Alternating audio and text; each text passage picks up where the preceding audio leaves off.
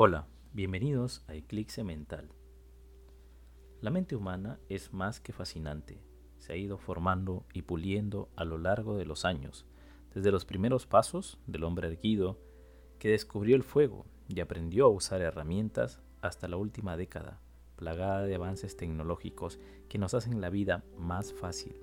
Todo esto ha sido gracias al desarrollo del órgano más importante de nuestro cuerpo, el cerebro pero este, en algunas ocasiones, como toda máquina orgánica, presenta fallos, fallos que repercuten de maneras inimaginables en el desarrollo social de las personas y muchas veces se torna su peor enemigo.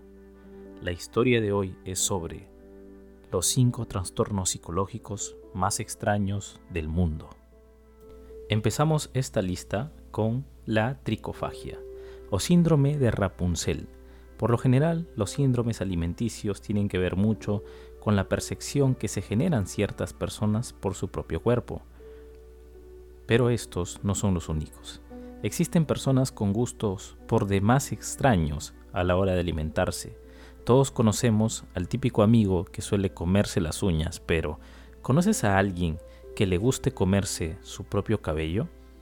De eso se trata este mal la persona diagnosticada con tricofagia siente un apetito desmedido o deseo irresistible por comerse su propio cabello.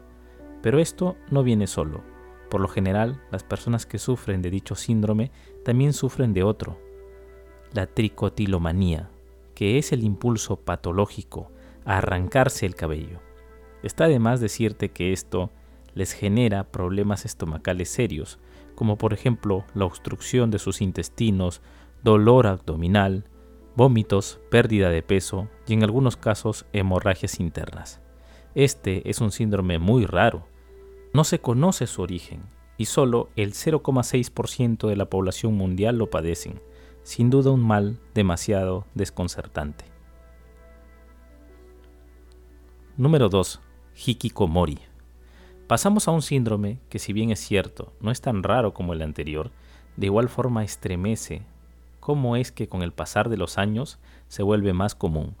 Es sabido que desde las cavernas el ser humano ha buscado juntarse con más de su propia especie. Esto terminaba siendo una ventaja en todos los ámbitos de la vida, y lo hemos arraigado hasta nuestros tiempos.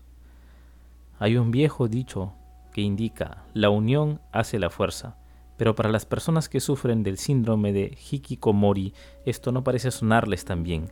Ellos se caracterizan por aislarse por completo de la sociedad en sus casas o habitaciones, para no tener contacto con otras personas. Este síndrome se distingue de la agorafobia porque los pacientes diagnosticados con hikikomori sienten apatía, repulsión por la sociedad.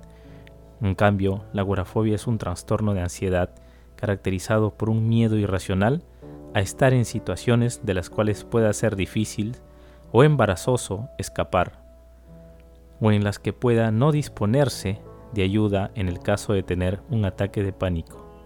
La mayoría de estos casos, los de hikikomori, se encuentran en Japón, pero esto está relacionado más estrictamente con su cultura. Sin embargo, un estudio llevado a cabo por el Instituto de Neuropsiquiatría y Adicciones del Hospital del Mar en Barcelona ha reportado ya 164 casos de hikikomori en España y es una tendencia que se está trasladando a muchos otros países. ¿Te gusta la soledad? ¿No sales de tu habitación? Te podrías estar acercando a ser parte de esta estadística. Número 3. Síndrome de Diógenes. ¿Has escuchado alguna vez en tu vida hablar de Diógenes el filósofo? O mejor conocido como Diógenes el cínico. Este hombre fue un filósofo que nació en Sinope, pero tras su exilio a Atenas decidió vivir como un vagabundo. Sus únicas pertenencias eran un manto y un cuenco con el que bebía agua. Hasta que un día vio que un niño bebía agua que recogía con sus manos y se desprendió de aquel cuenco un simplista respecto a sus posesiones, basado solo en una vida natural, independiente de lujos de la sociedad. Minimalista, solo tenía lo que necesitaba. Pues bien, este síndrome es todo lo contrario. El síndrome de Diógenes es un trastorno caracterizado porque quienes lo padecen guardan y recolectan una gran cantidad de pertenencias y posesiones, generalmente desperdicios. Aquellas personas tienen una gran incapacidad para deshacerse de aquellas cosas que recolectan. ¿Te ha pasado alguna vez tener algo que otros consideran que ya deberías haber tirado? Pero tú piensas, oh no, mejor lo guardo, podría darle otro uso, o tal vez lo necesite más adelante. Es normal. Lo anormal es hacer de ese pensamiento una obsesión, con cada objeto que llegamos a poseer. Los casos de acumuladores se han vuelto tan comunes y se han multiplicado que incluso un reconocido canal les hizo una serie, Acumuladores Extremos, y los controversiales amiguitos de South Park dedicaron a parodiar este síndrome en un episodio entero. Te lo recomiendo, te ayudará a entender mejor lo que padecen estas personas. Número 4. Triscaidecafobia. ¿Te consideras supersticioso? ¿Temes pasar por debajo de una escalera? ¿Que se te cruce un tierno gatito negro? Sin duda es cuestión de creencias. Pero ¿qué pasa cuando estas creencias terminan por volverse una fobia, algo incontrolable? La triscaidecafobia se caracteriza porque el individuo tiene un miedo irracional al viernes 13 o a cualquier fecha que contenga este número. ¿Te parece extraño? Pues bien, este mal parece ser más antiguo de lo que pensamos y probablemente surgió en la Edad Media. Se ha relacionado con el hecho de que hubo 13 personas en la última cena de Jesús de Nazaret y que este último fue ejecutado poco después. También es significativo el hecho de que el capítulo 13 del Apocalipsis de San Juan esté dedicado al anticristo y a la bestia. La triscaidecafobia puede haber afectado también a los vikingos. Se cree que Loki, el panteón nórdico, era el dios número 3. Esto se cristianizó más tarde, al decir que Satanás era el ángel número 13. Otra relación que existe con el viernes 13 es la captura y muerte de los caballeros templarios, siendo quemados en la hoguera el día viernes 13 de octubre de 1307. Este día acabó el poder de los monjes guerreros, pudiendo achacar esto a su mala suerte. Número 5. Síndrome de Capgras. La persona que padece del síndrome de Capgras sufre una ideación delirante, basada en que sus seres queridos han sido sustituidos por dobles impostores, que se hacen pasar por ellos. No es exactamente que se tengan dificultades a la hora de reconocer sus caras, tal y como ocurre en la prosopagnosia, ya que los pacientes con síndrome de Capgras reconocen los rasgos faciales, que técnicamente definen a las personas, y por tanto no tienen problemas a la hora de visualizar las caras, sin embargo interpretan la presencia de ciertas personas de manera delirante, creyendo que son impostores con un disfraz perfecto. Muy parecido a los videojuegos donde hay un impostor y tu trabajo es descubrirlo, pero en este caso no parece ser divertido.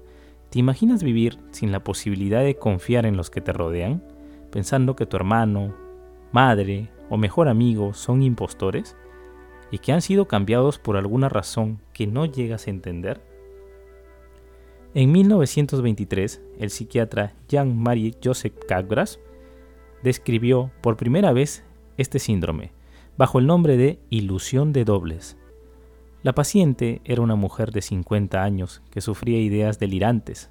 Por un lado, pensaba que pertenecía a la realeza, y por otro, que personas de su entorno habían sido sustituidas por dobles, ya que existía una sociedad secreta que se encargaba de secuestrar a las personas y de la aparición de sus dobles.